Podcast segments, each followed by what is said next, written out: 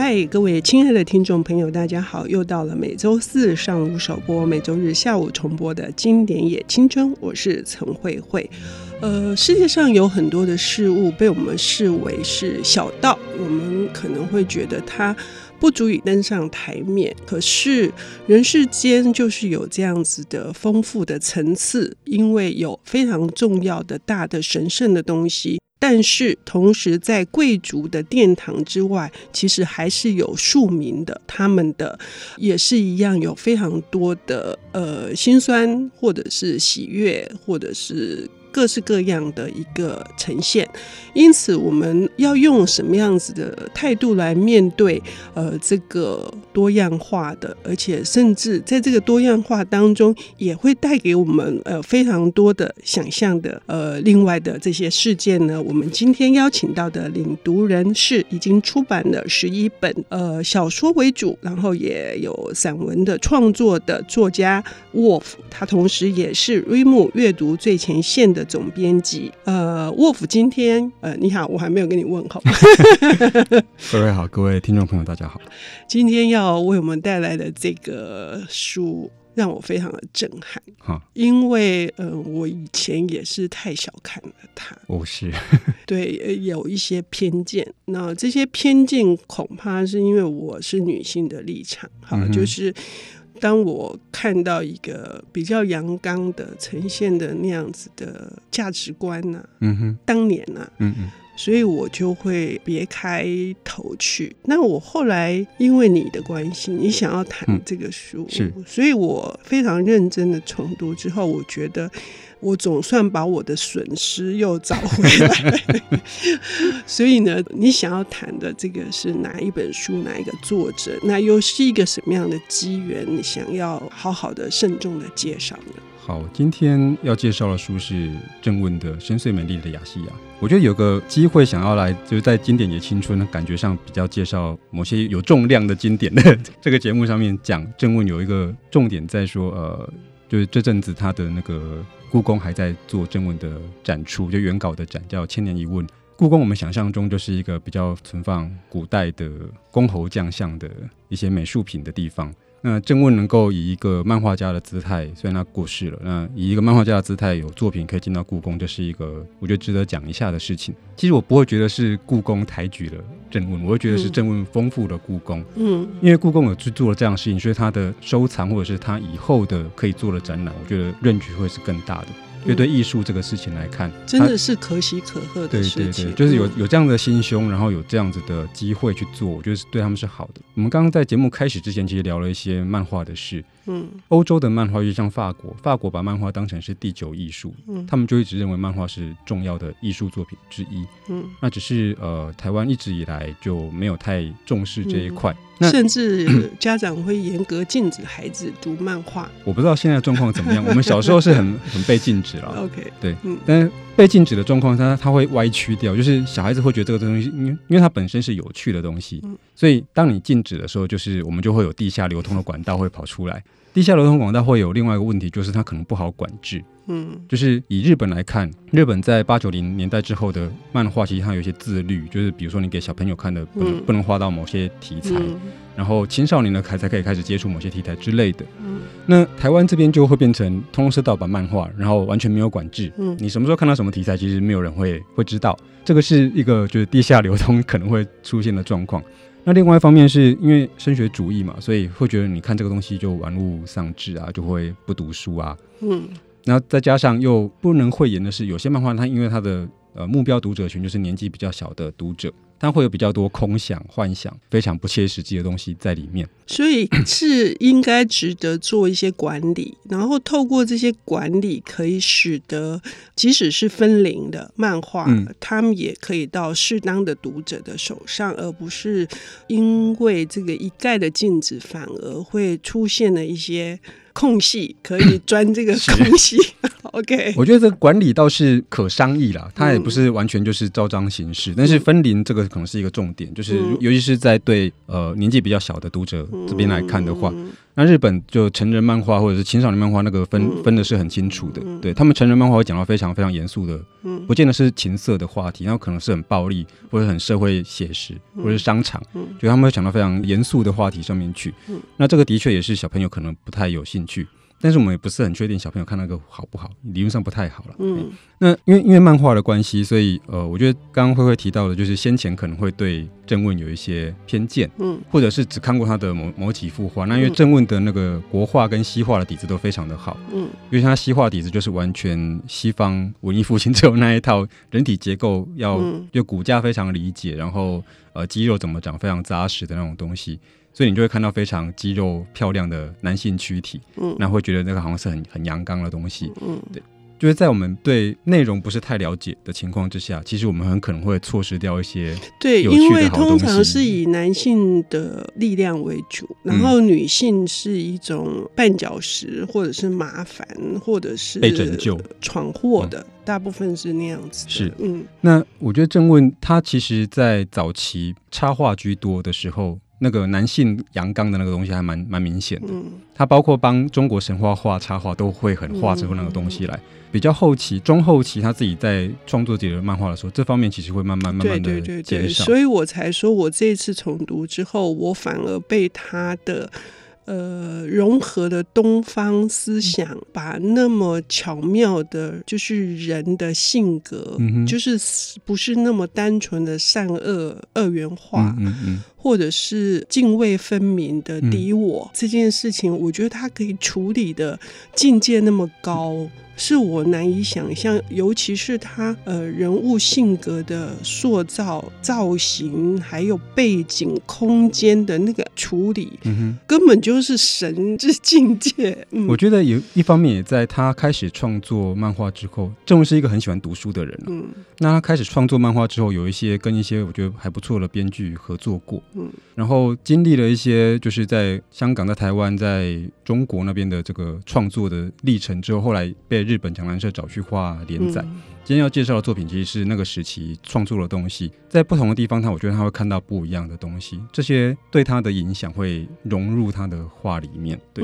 那、嗯、会让他的画变成跟一般的商业漫画。不太一样的东西。嗯嗯，嗯，说到商业漫画，也就是这是日本讲谈社找到看到他的时候惊为天人。是啊，称他为亚洲至宝。嗯，而且还呃，他说当时总编辑在出版第一次连载的时候，是用亚洲人的热血嗯来形容郑问，因为他使用的这个水墨，他用毛笔的这种画技，就是把整个他们原来就是。为了商业漫画而只追求故事情节，不会在单一画面停留很久。那个一瞬，嗯嗯、而那个总编辑讲说，郑问捕捉到那个每一个一瞬，而让人家愿意把目光停留在他的画面上面这件事情，我觉得。就是正是我的感受。嗯，因为这个东西回到各种讲故事的题材，用的技法跟用的工具其实不一样。比如说我写小说，我就是文字，文字就是所有我可以用的东西，嗯，所以我必须非常努力的在文字上面想办法。比如文字要好懂，但是要漂亮，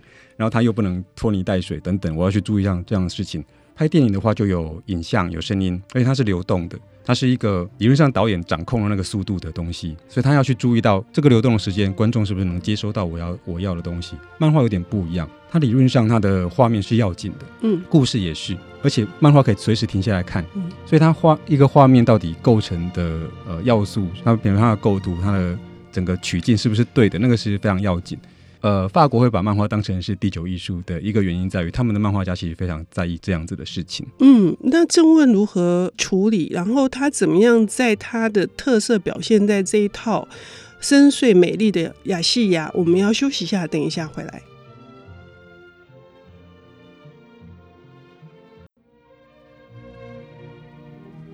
欢迎回到 IC 之音主客广播 FM 九七点五，现在进行的节目是《经典也青春》，我是陈慧慧。我们邀请到的领读人是刚出版的他第十一本著作，叫做《Fix》这一本呃，以台湾的三十年来重大事件所改编的短篇小说集，同时他也担任呃《瑞姆阅读最前线》的。Wolf，我们 突然忘记了名字。嗯，不是，来跟我们谈呃，目前在故宫举办的千年一问大展的这个漫画家郑问，他的在日本时期讲谈社两个周刊连载的《早安》跟《午安》的这一套深邃美丽的亚细亚哈。等一下，我们再来补充上半段节目说的这个他的画风哈。但是我们先来讲一下，这是一个怎样的故事？然后他呃为什么用五集来呈现？看起来他一开始的企图心也没有那么大，好像。可是最后因为是不是因为大受欢迎而最终变成了五集？我觉得嗯，先前在挑真文的作品的时候，这其实有点难取舍。我自己喜欢的，比如说《阿鼻剑》，《阿鼻剑》没有结束，嗯，对。然后更早一点的，像呃，我觉得像《东周英雄传》，嗯，这个也是在日本的时候画的，嗯。然后或者是先前的《刺客列传》，然后《斗神》这些东西都稍微小品了一些，嗯，就是那个东西还看不出他后来那么宏大的想法，所以后来还是想来想去想了，还是觉得要挑深邃美丽的亚细亚。深邃美丽亚亚细亚，因为在我觉得是算是在他一个画技的实验，也到了一个很纯熟的状况。然后对于到底要怎么讲故事这件事情，嗯，深水美美丽亚细亚比较不像一个非常严谨的大长篇，它是很多松散的短篇合成的。但是整个看起来会回到它的整个书的名字，它会呈现一个其实也不只是亚细亚，它会呈现一个人间的众生面貌这样子。我觉得这个比较像是他本来想要去做的事情。故事一开始就是那个他的主角倒霉王白冰卫，就深邃美丽亚细亚里面的每个大部分角色是有某种超能力的角色。嗯，那这个主角叫白冰卫，白冰卫的超能力其实不是什么真的超能力，他超能力就是他很衰，就他碰到他的人会很倒霉，嗯，看见他的人会很倒霉，嗯，就是他是一个就是天生带衰的人，虽然他是一个心地好的人，嗯，但是他会感觉上是会为世界带来厄运这样子。所以他就是一个灾难王。对对对，大家觉得这个人不要出现比较好的那个状况。虽然你是一个好人，但是你好像我们不要再见到你。他就用一个比较会带来混乱的一个主角，跟一个呃希望世界一切都非常有理性、非常有秩序，可以。一切都算计的好好的，这样子。另外一个主角叫理想王来做对照。一开始我觉得他比较想是在呃，我们怎么样在这两者之间。理想王感觉上就是会变成一个集权的，虽然他很有能力，他也不是坏人，嗯，但他就是一个感觉上是一个集权的君主。嗯，白滨卫是一个就是一个散户吧，但是他就是一个好人，但是会好像会给大家惹很多麻烦的那一种。世界理论上就在这两种极端当中相互摆荡。嗯，所以后面感觉上。一开始好像要讲这两个人的争斗，其实也没有真的争斗，反正根本就没有打算要跟理想王斗的那个的那个意图。是理想王一直想要消灭他，因为如果不消灭他，没有办法达到他想要的理想。是因为他就是一个一个很大的变数嘛，对。但是在我觉得在故事的开展当中。前面几回比较多花这这两个，尤其是理想王这边的状况。嗯，后面我觉得超能力这件事情是我一直觉得很有趣的一个设定了。嗯，因为我觉得就算是我们现在知道的那些漫威或者是 DC 的超级英雄，绝大部分人的所谓的超能力，我都觉得是一个正常人的某种反应，把它放到极致之后的结果。嗯，那以创作来看，你把一个东西夸张化了之后，其实我们只是要问：那如果这样子的话，其他的人跟着反应会变成什么样？嗯。他这个样子的能力有可能去解决某些麻烦吗？嗯，或者是像藤泽周平的那些剑侠一样，他们的那些非常厉害的剑术，很可能无法解决他们日常生活的一些麻烦。他们还是还是一个很下等的武士，还是一个，公务员？对，还是一个公务员，就是黄昏打钟之前就要赶快就要赶快回家这样子的。嗯、对，他的剑客，藤泽周平的剑客就有点像超级英雄。嗯，他们的超能力没有办法替他们赚钱，没有办法挣得温饱。他们只是有的麻烦可以拿出来用，嗯，但是平常可能用不上。呃，深邃美丽亚细亚里面的角色，我觉得有点类似这个样子。他们的超能力不见得给他们带来好的那一面，有的时候会给他们带来其他的麻烦，或者是像理想王这样子，他们可能会变得很偏激，嗯，就因为我希望是一个这样的状况，这个完全跟善恶没有关系了，就是我就往一个朝一个一个方向走。那朝那个方向走，很有可能到后面已经偏离了我我原来的想象，或者我原来想象可能觉得错的。在故事里面出现了非常多这样子的角色，然后每个人的角色，每个人能力会给他们对世界不同的想法，或者对自己的所作所为有一些不同的看法。嗯，然后互相交织，也许并没有真的什么很大的仇恨，但是他们有有可能因为分属不同阵营，所以他们就必须要去互相合作或者互相争斗。嗯，那我觉得会有很多有趣的故事会在里面看出来。嗯。这个虽然看起来都是高来高去的超能力者，但事实上，我觉得每个反映出来都是一个人，嗯，一个人在世界上面，我到底怎么看这个世界，跟我怎么看我自己的命运。嗯，尤其是呃，其中还有一些呃，刚刚说，比如说有善意王，然后这个善意王，事实上又是这个百兵卫这个灾难王、倒霉王的另外的一个分身。好。然后他的他也有还有另外一个分身是第一次的分身是幸运王，是就是因为他本身非常倒霉，非常倒霉，碰到他的人都没有一个是呃不灾难临头的哈。嗯嗯但是以这样子的我说的那种不是二元化的方式，就是说，其实我们每一个人真的同时都会有两个或三个，是。所以那我们的命运到底是你，所以非常有趣，我们就会导出，假设我的内在里面有如此的三面性，好了，嗯，好，那我的命运是跟着哪一面性而发展？嗯，这个我觉得一方面是可能面对不同的事情，你必须要知道，首先应该是我要很了解自己是怎么样子的人，嗯。再来是我面对某些事情的时候，我应该用哪一个面向去面对它？嗯、对，那这个故事里面其实有一段我自己非常喜欢，嗯、就是还有一个角色叫溃烂王。对，溃烂王是我很喜欢的角色。溃烂王就是一切都是一切都烂掉，一切都是一切到最后都会化为污泥这样 子。溃烂王是一个很有能力，但是他不太喜欢管事的人，他怕麻烦的人。然后他被找出来要去对付白兵卫，其实就是现在的废了，就是很废，就是废到溃烂的地步了，这样。但是他他是有力量的人，好，然后他被找出来去对付白兵卫。他找到白兵卫的时候，发现百兵卫为了防堵那个水流到下游去淹没了人家，所以他就自己一个人把它堵在上游这样子。然后溃烂王就发现，嗯，白冰卫是个烂好人啊。嗯，他那个时候心里非常高兴，想说烂好人一定会死，一定会早死。我什么时候东东西都不用做，在那边看着就好，他就他就会被自己困死在那个地方。嗯，我什么事都不用做，高兴。但是转念一想。那反正他都会早死，我这次干嘛不帮他呢？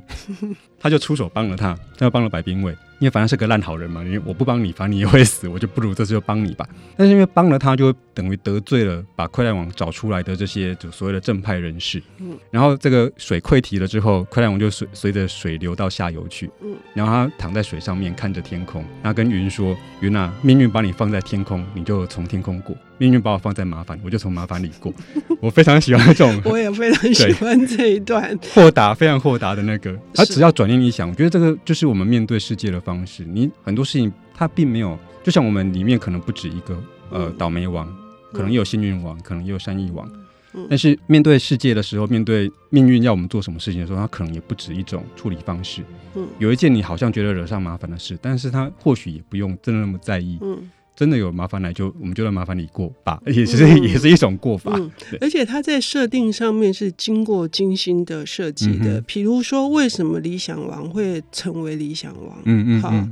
就是呃，理想王的父母是怎样？我们今天不能爆梗，但是但是这个设定非常的有趣，还有其他的角色，他们互相的这样子的串联。其实看起来是别的异世界的，但是事实上就是我们的众生相。对，就是众生相的一个稍微的变形而已。嗯，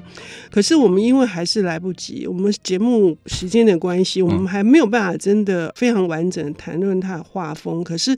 呃，沃夫可不可以简单的再告诉我们一下郑问的成就？那接着就是欢迎大家到故宫去是看。我觉得那个如果是故宫的话，直接看会有很多的震撼。嗯。那郑问除了原来的他的就是漫画家常用的居笔这个钢笔的画法之外，他带进了很多国画的那个意象在里面。除了使用毛笔，还有用毛笔怎么呈现的意象。那以及它中间其实还有做过很多奇妙的实验，用用油漆啊，用肥皂啊，用牙膏。反正我觉得这些实验会让画面。呈现出某一种一般商业漫画，刚提到的商业漫画看不出来的那个层次跟艺术的想象在里面，嗯、那就会让日本的编辑提到这件事情，就是今天就不只是在看故事的进行，画本身是有意义的。你今天用了什么实验去完成这个画，也是有意义的。嗯，谢谢我们，谢谢沃夫带来这一套五本的深邃美丽的亚细亚，由正问创作，谢谢，谢谢。